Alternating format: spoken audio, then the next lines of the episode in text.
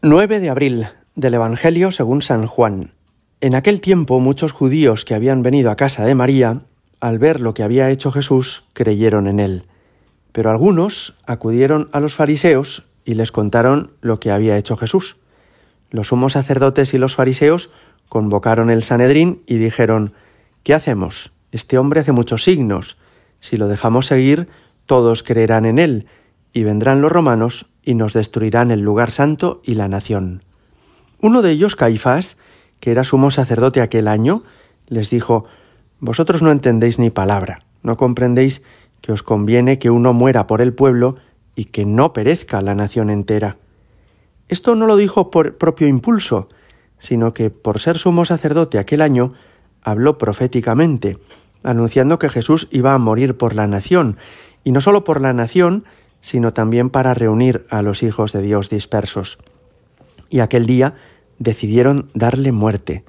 Por eso Jesús ya no andaba públicamente entre los judíos, sino que se retiró a la región vecina al desierto, a una ciudad llamada Efraín, y pasaba allí el tiempo con los discípulos.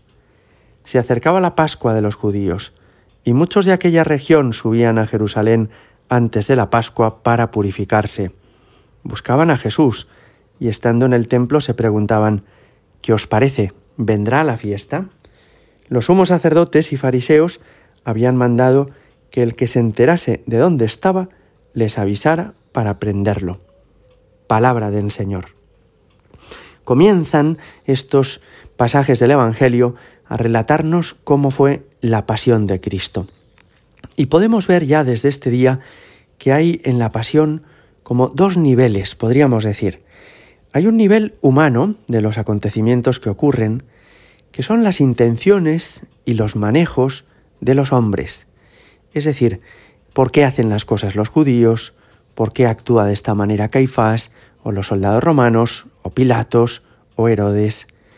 Dios permite que los seres humanos, que los hombres, actuemos conforme a nuestro libre albedrío y permite que en la pasión de Cristo, en este nivel humano, se cometan verdaderas atrocidades, que haya mala intención por parte de unos, envidia por parte de otros, soberbia por parte de otros más. Dios, sin embargo, se sirve de este nivel. Y por eso conviene hablar de un segundo nivel en la pasión de Cristo, que es el nivel divino, el nivel misterioso, que es el designio de Dios, hacia el que Él nos conduce.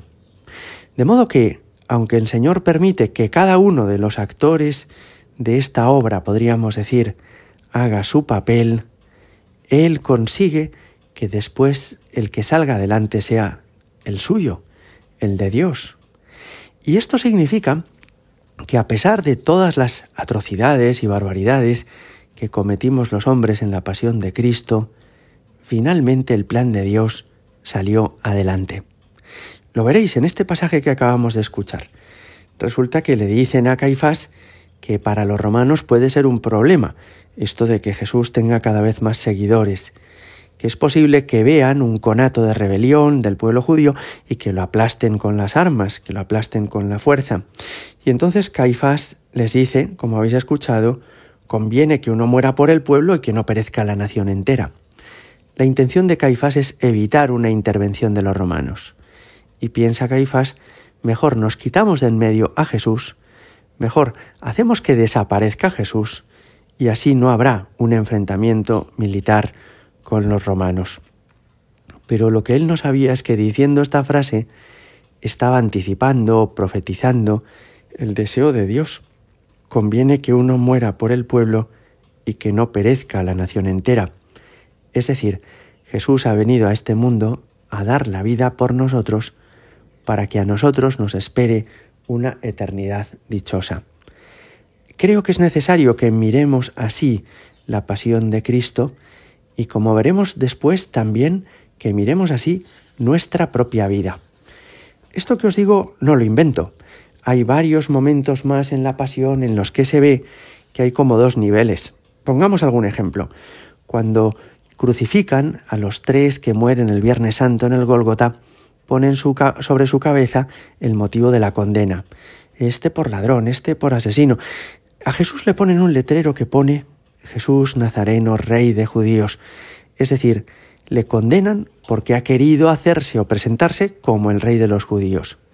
Pero sin saberlo, al poner ese cartel, estaban entronizando a Jesús. Estaban haciendo que la cruz fuera para él el trono desde donde comenzó a ejercer su reinado. O por ejemplo, le crucifican a Jesús con dos ladrones, uno a su izquierda y otro a su derecha. La intención me parece que era perversa, era que Jesús pasara desapercibido entre dos delincuentes para que su nombre fuera olvidado y asociado siempre a aquellos dos delincuentes que murieron con él. Y sin darse cuenta, estaban así cumpliendo las profecías del Antiguo Testamento. Isaías 53 dijo, fue contado entre los malhechores. De modo que los hombres podemos hacer las cosas con muchas motivaciones, con intenciones distintas, pero sin darnos cuenta, servimos también de instrumento para que Dios haga su plan. Y al final, en su providencia amorosa, Dios hace que a pesar de todos nuestros errores, salga adelante su voluntad. ¿Por qué tiene esto importancia para nuestra vida? Porque a nosotros también nos ocurre esto. Hay muchas cosas de nuestra vida que no nos gustan. Una persona que te ha tratado mal, alguien que te ha hecho una faena, un fracaso que has tenido en un trabajo que emprendiste con mucho cariño. Y a veces podemos pensar, ahora ya qué voy a hacer? Esto es un desastre. Lo que me han hecho es injusto. Piensa que la providencia de Dios también se sirve de estas cosas y que Dios tiene un plan para ti.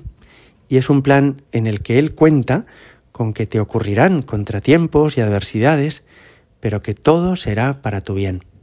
Para los que aman a Dios, dice San Pablo, todo les sirve para su bien. Gloria al Padre y al Hijo y al Espíritu Santo, como era en el principio, ahora y siempre y por los siglos de los siglos. Amén.